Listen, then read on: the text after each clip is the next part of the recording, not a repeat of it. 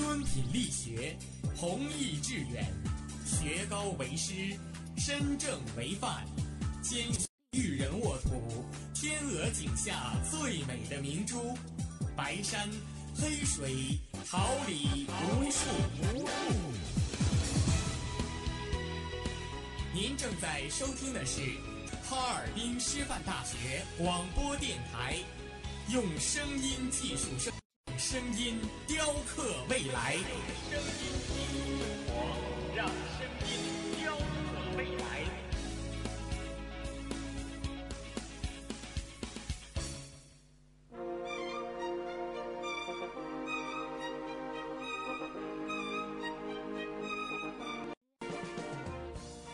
春华秋实，桃李不言。炫动之声，无限精彩。FM 七十六点二。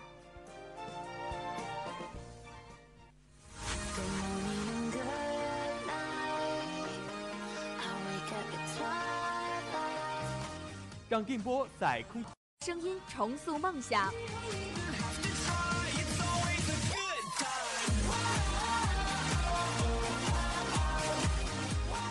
在青春的旅途上，用电波打破沉寂；在年少的岁月里，让声音尘封迷茫。我的快乐源泉，我的青春宣言。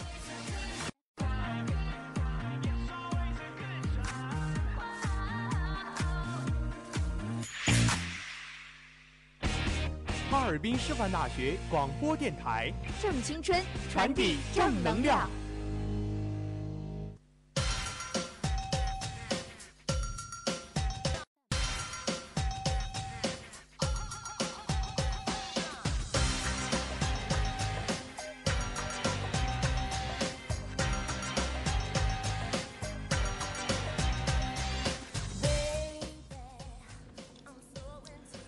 我们是发现者，为您寻找社会事我们是传播者，为您讲述世界奇闻趣事，聚焦最热话题，探寻事件真谛。快乐广播，快乐生活。这里是调频七十六点二兆赫，哈尔滨师范大学广播台，每天中午为您带来的资讯零距离。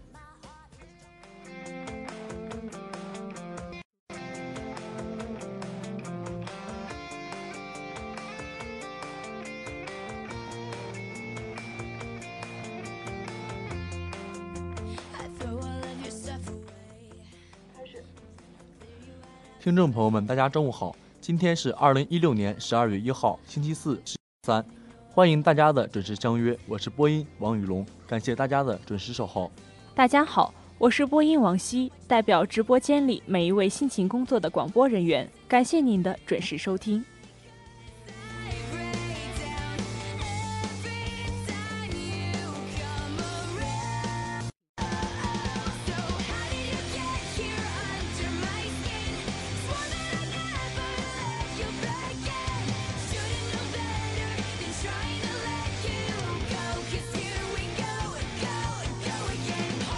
关注新关注新闻，感悟生活，让我们一同了解今天的。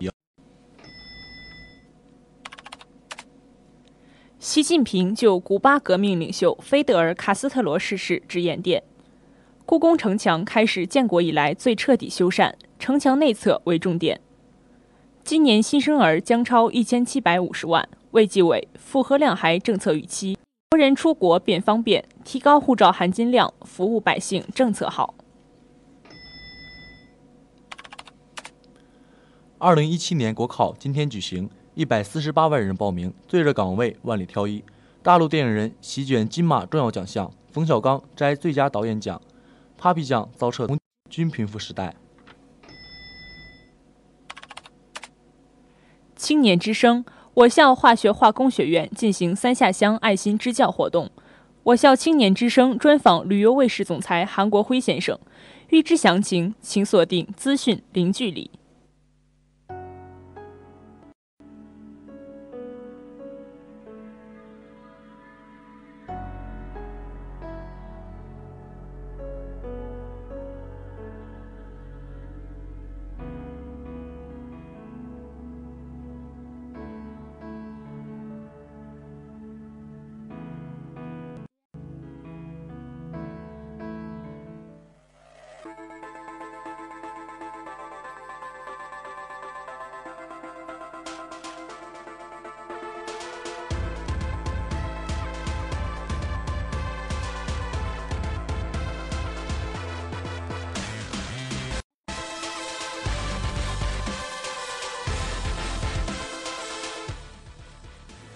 了解实时动态，关注焦点问题，一切尽在资讯零距离。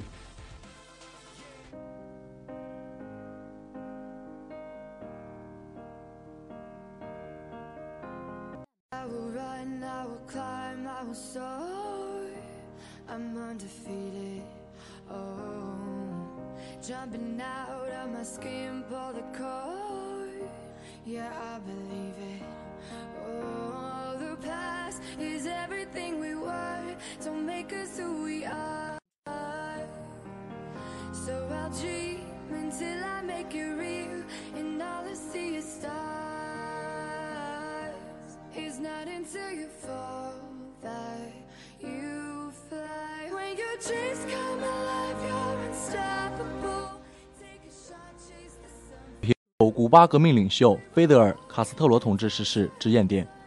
中共中央总书记、国家主席习近平今天向古巴共产党中央委员会第一书记、国务委员会主席兼部长会议主席劳尔·卡斯特罗致唁电，代表中国共产党、中国政府以及中国人民，并以个人名义对卡斯特罗同志逝世表示最沉痛的哀悼，向其家属致以最诚挚的慰问。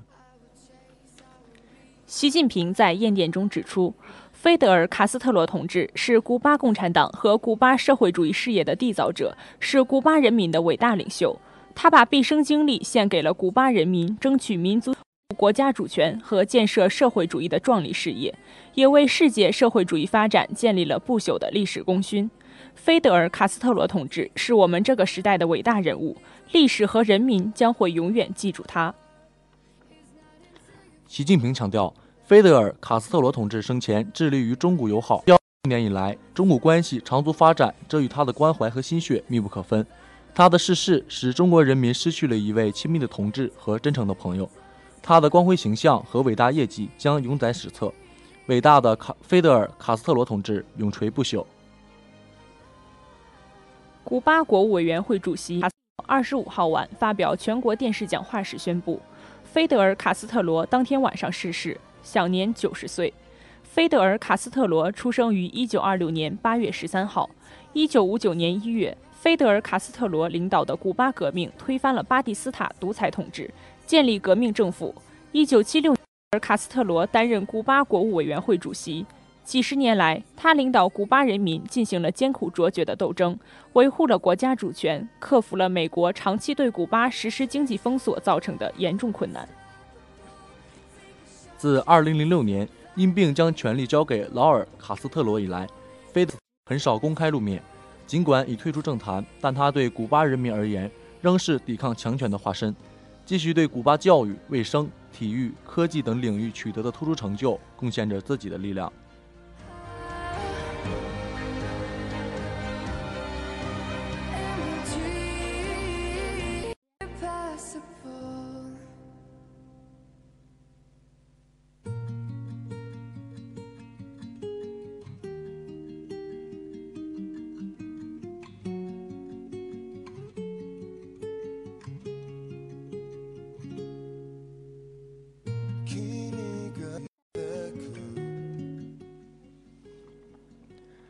故宫城墙开始建国以来最彻底修缮，城墙内侧为重点。故宫城墙修缮工程及基础设施维修改造一期工程开工仪式昨天在故宫博物院举行。本次修缮区域为西华门北侧第一历史档案馆以北的二，也是故宫城墙问题最严重的一段。故宫城墙已经被列入世界文化遗产名录。中国城墙的各种物质形态，经过数千年的发展、传承和演进，到明清时代已臻于高度成熟。故宫城墙即是明清官式建筑城墙类建筑的典范。故宫城墙的四年，建成于十八年，至今已有近六百年的历史，是我国现存规模最大、保存最完整的皇家宫殿城墙，在中国筑城史上占据极其重要的地位。故宫城墙总长度为三千四百三十七点六米，主体结构为内以夯土为核心，外包砖砌体形。方向开有四座城门，城门上建有城台和城楼。据故宫古建部专家介绍，目前城墙存在的安全隐患主要有面层砖的粗减、风化、离骨，且离骨区域存在相对膨胀的情况，最大膨胀量可达二十厘米。侧墙上存在侧墙上部多处气体因灰浆流失而松散缺失，城墙地面沿中线有贯穿裂缝，城墙地面坍塌，夯土流失，城墙地面和侧面有草木或者藤藤本植物，这些都严重影响着城墙的安全。如遇暴雨，将有局部坍塌的可能，修缮工作刻不容缓。故宫院长单霁翔告诉记者。故宫博物院已委托勘察单位对故宫城墙整体进行了详细的勘察，并做出了病害分析，而且针对险情最为严重的部分，也制定了科学的修缮方案，从而启动城墙第一期修缮工程。该段城墙在上世纪五十年代有两次局部修补记录，而在上世纪九十年代进行的维修当中，均以城墙外侧修缮为主。二零一三年，城墙发现严重险情。二零一四年，对砖层严重断裂、空鼓部分采取了临时的支顶加固措施。本次修缮将主要修缮为主，对城墙地面、城墙内面、内面、雨墙及叠墙内侧墙面进行修缮。修缮中将针对传统工艺、传统材料进行科学记录实验，通过对传统工艺及传统材料的探究，对工匠的采访及实验等途径，找到适合本次修缮的材料及工艺方法后。城墙修缮工程提供切实可行的依据和办法。相对于九十年代进行的城墙大修工程，此此次修缮将是建国以来最彻底的一次。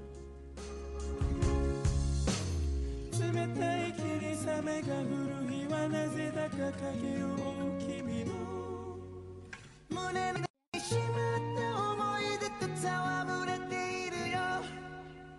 悲しみの重さに今気づいたのさ。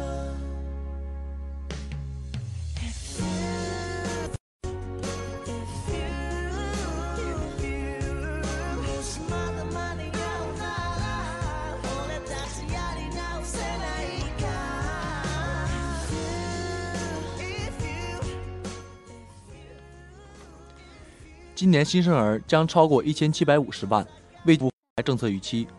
国家卫计委副主任王培安在人口与发展高级自会训上表示，二零一六年全国出生人口将超过一千七百五十万，大致相当于两千年前后的人口出生规模，与全面两孩政策预判基本吻合。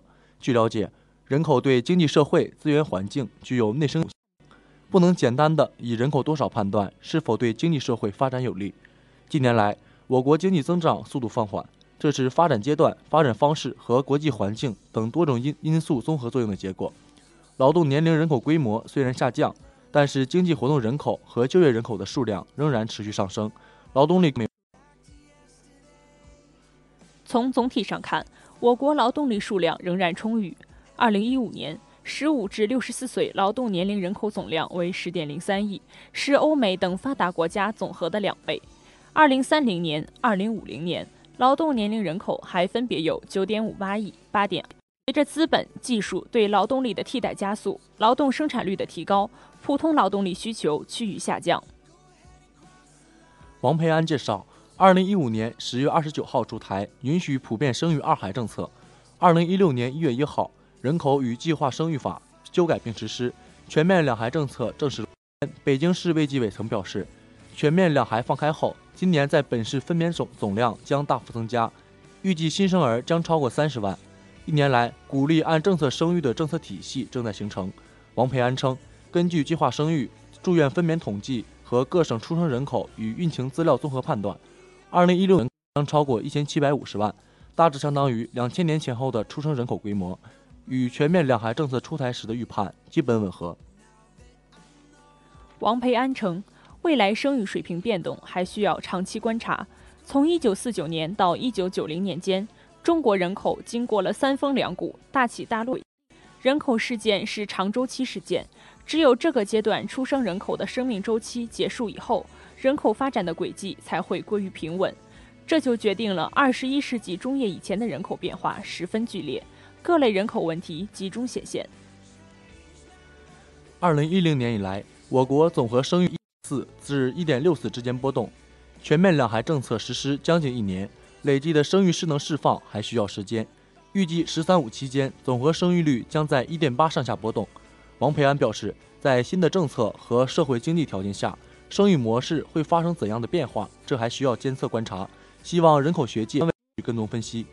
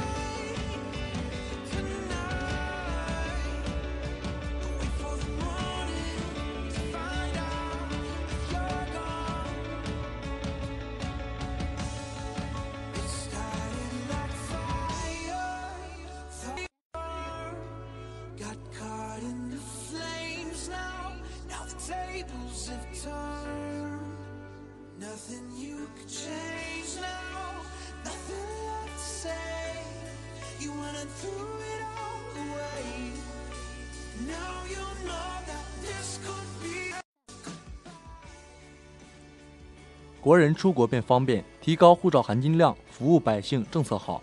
世界那么大，我想去看看。今天，越来越多的中国公民和企业走出国门，商务、留学、旅游足迹遍及全球。去年，我国内地居民出境总数达1.27亿人，留学人员达1 126.43万人次，出国越来越方便了。一声感叹的背后，是我国综合国力的提升和政府服务百姓能力的大大大提高。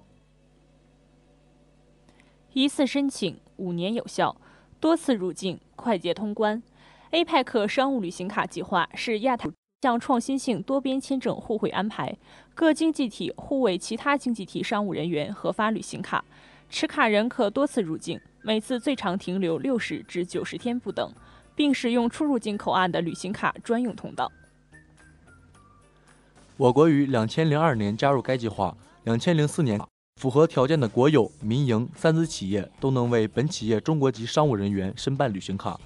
目前，APEC 组织中二十一个经济体均为成员，除过渡成员美国、加拿大和地区经营体中国香港、中国台北之外，我国持卡人可持卡免签证前往其他十六个亚太经营体，如等。截止二零一六年十月，我国有效旅行卡保有量已达四点二万张，占全地区总量的百分之二十一。居各地经营体总首位。截至目前，我国已与斐济、厄瓜多尔等八国达成互免持普通护照人员签证协议，与四十国简化签证手续协议或安排，还有四十九个国家和地区单方面给予中国公民免签或落地签待遇。外交部领事司相关负责人表示，提高护照含金量是一项系统工程。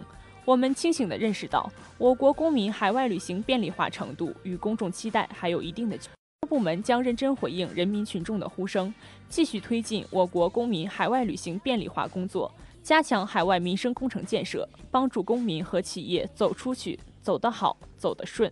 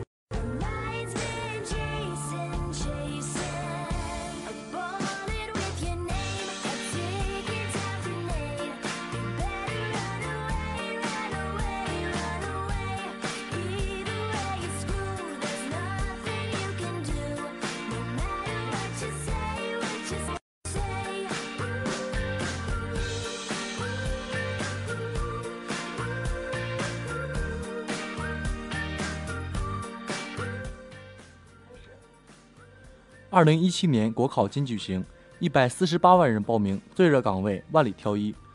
二零一七年度中央机构公务员招考笔试即将开考，本次国考最终有一百四十八点六三万人通过报名资格审查，较去年增加九点一七万人。最热岗位的竞争甚至达到万里挑一，刷新历史最高纪录。二零一七年度的国考笔试将在全国各省会城市和个别较大的的城市同时开。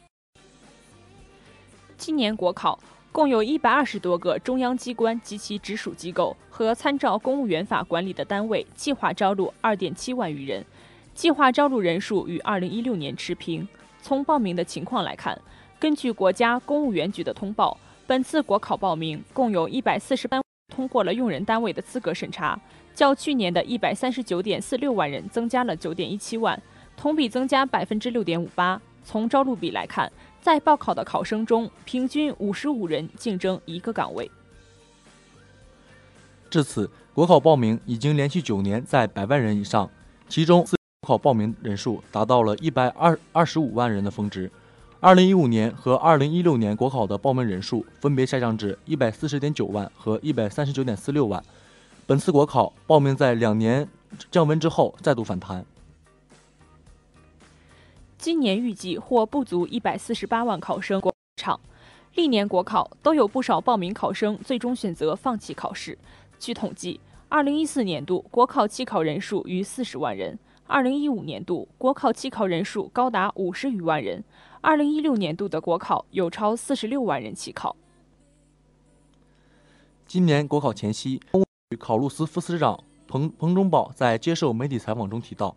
近几年，中央机关及其直属机构公务员招考笔试报名通过资格审查人数与招录计划数之比一般在五十到七十之间。从这几年的情况来看，参加考试人数都在一百万左右，报名人数和参加考试人数十几万，有些年减少几万、十几万，都属于正常的浮动范围，很难用趋热或趋冷、降温或回暖来形容。彭忠宝称。本次国考竞争最激烈的岗位为民盟中央办公厅接待处主任科员及以下一职。据统计，截至报名结束，该职位竞争比就达九千八百三十七比一，其竞争热度已超过二零一三年度国考最热职位的九千四百一十一比一，创下历史新高。来自民盟中央的这个最火职位，其具体工作内容为从事机关公务接待的服务工作、机关会议。工作有分析称，每每年国考报名中最热岗位都是在报名中随机出现。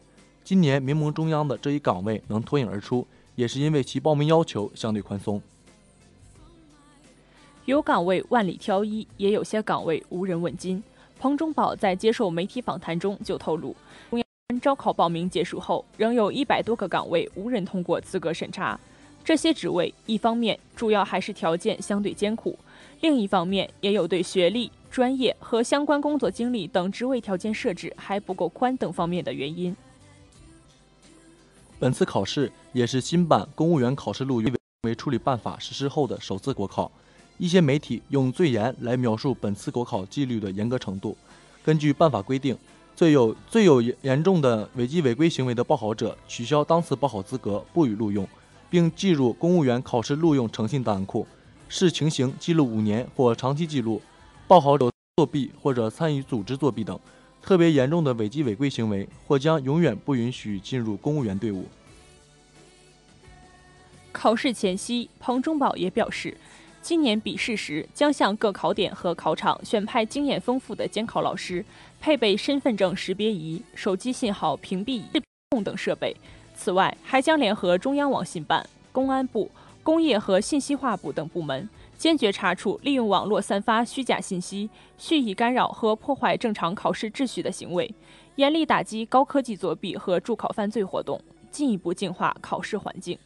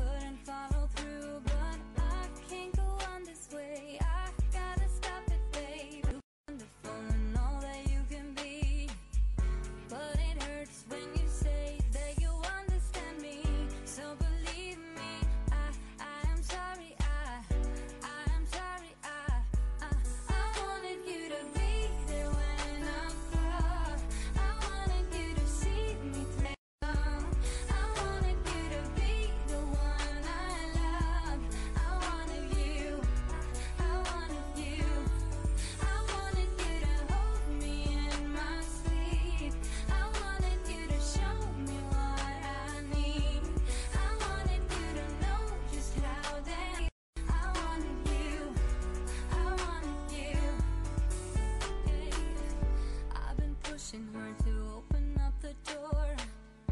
Trying to take us back to where we were before. But I'm done, I just can't do this anymore. Cause we can't be mended, so let's go now. We've been walking round in circles for some time. 引领时尚潮流，掌握众星动向，一切尽在娱乐乐风风向向标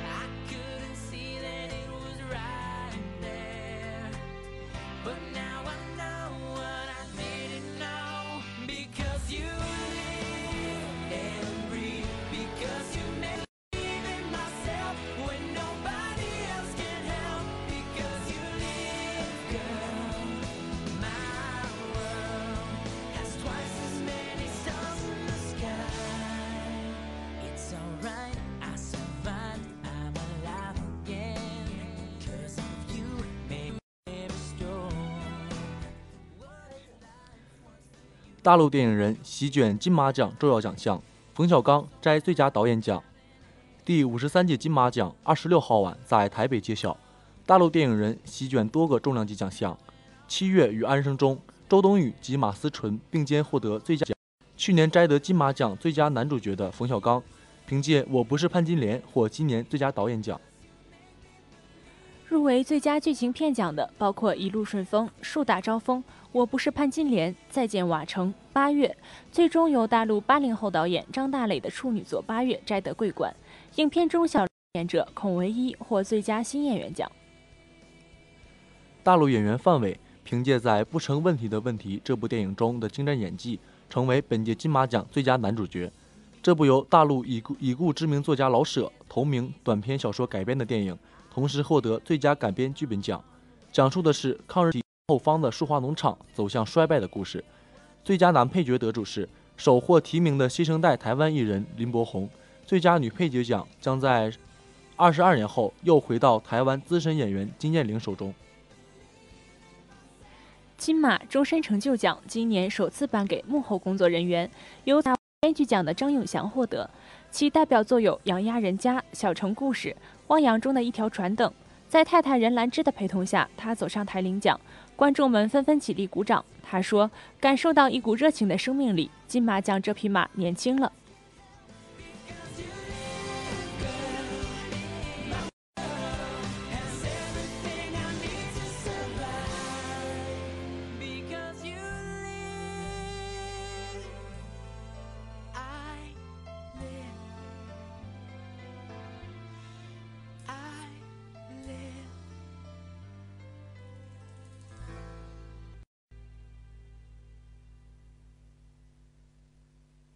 On the first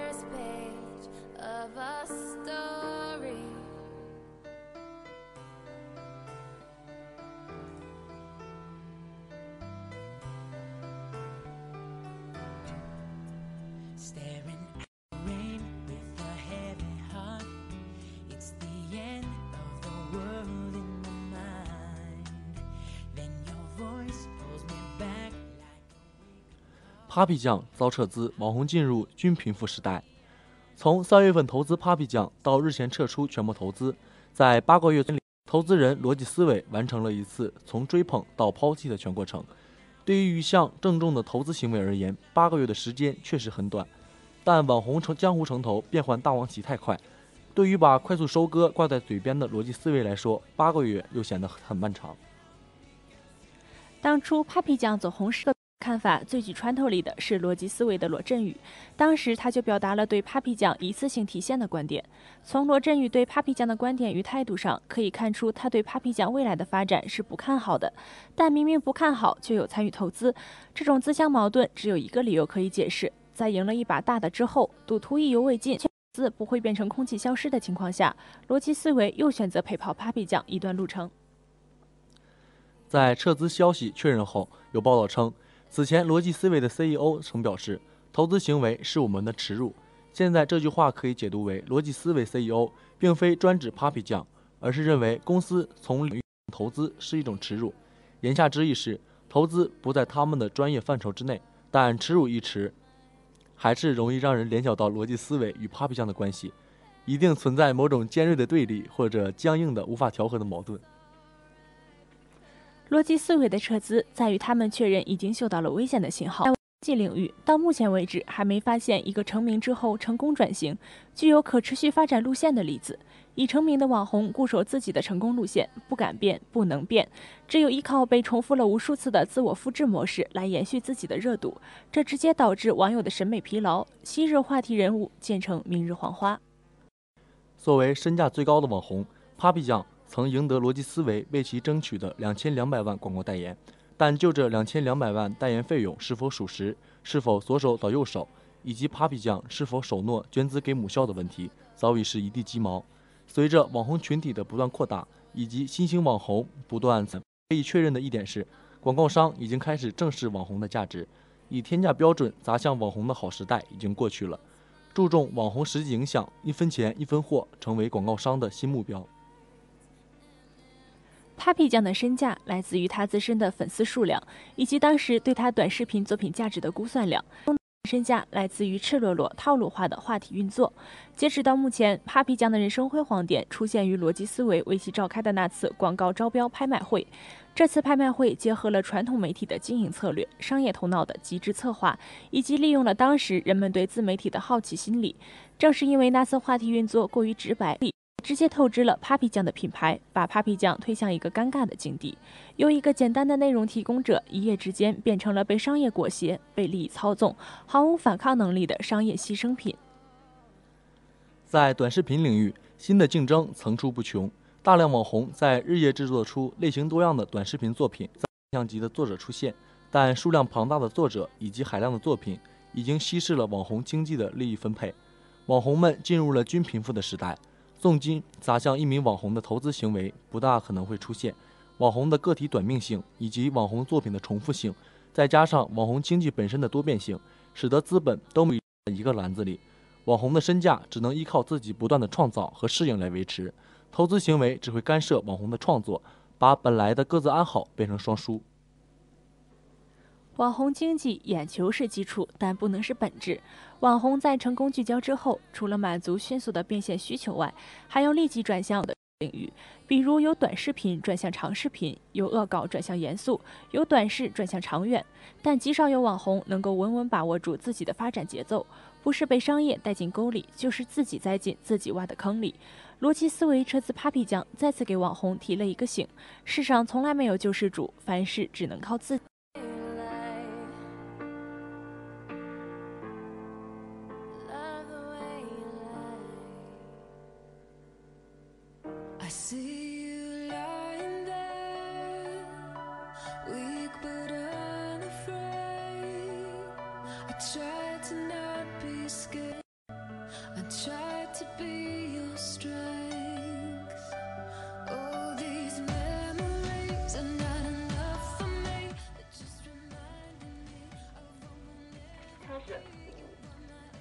花季岂无言，雨季何无声。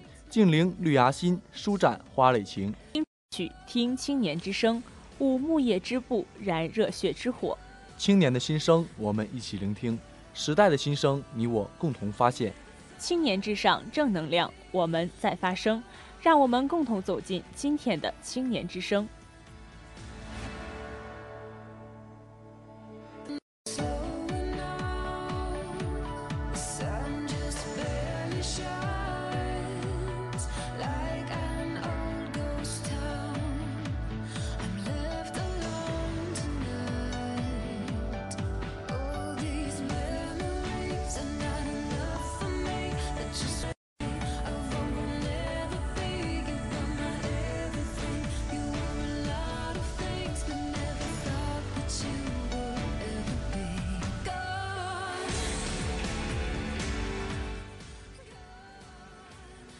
在今年暑假期间，我校化学化工学院青年之声社会实践活动的第一分队教育关爱团在黑龙江省龙江县杏山乡碱水村希望小学进行了支教生活体验。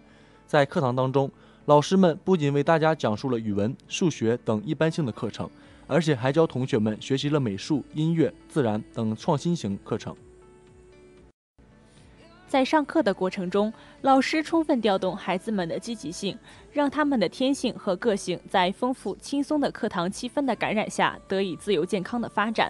此外，在最后一节课中，所有的班级开展了主题班会，引导学生正确的认识自我，规范自我行为，是正确的人生观。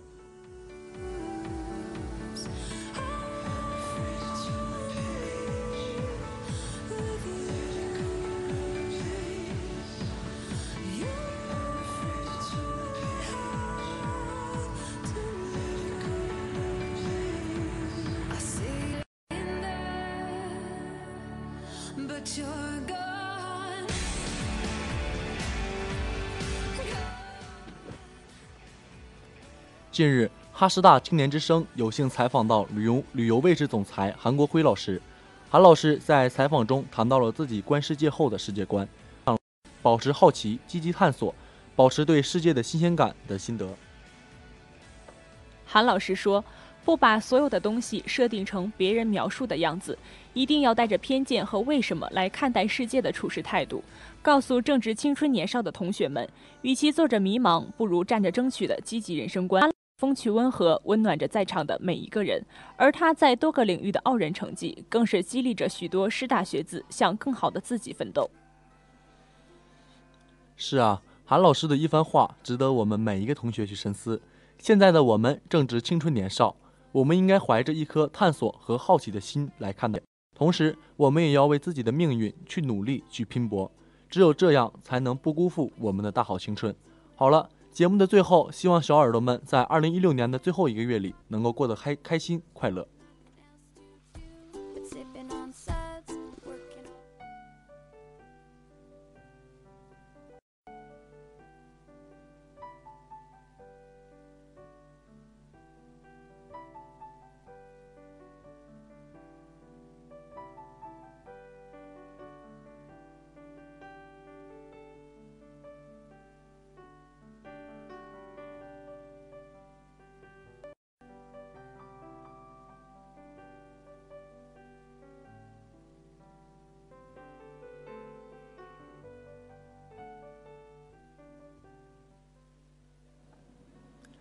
最新鲜的全球资讯，最及时的动态报道。正午时光，资讯零距离，陪您一同。正午时光，让资讯与您零距离。播音：王宇龙、王希，代表监制：李云东、刘月，编辑：张敏，导播：程思雨，综合办公室：吴希瑶，新媒体：石舒曼、张纯。感谢大家的准时收听，下周同一时间我们不见不散。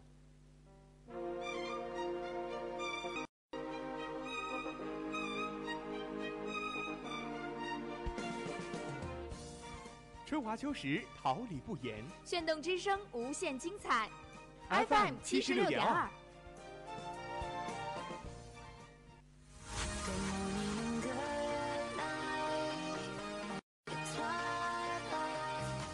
让电波在空中回响，让声音重塑梦想。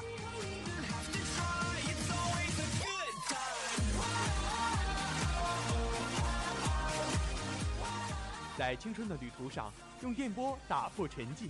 在年少的岁月里，让声响。我的快乐源泉，我的青春宣言。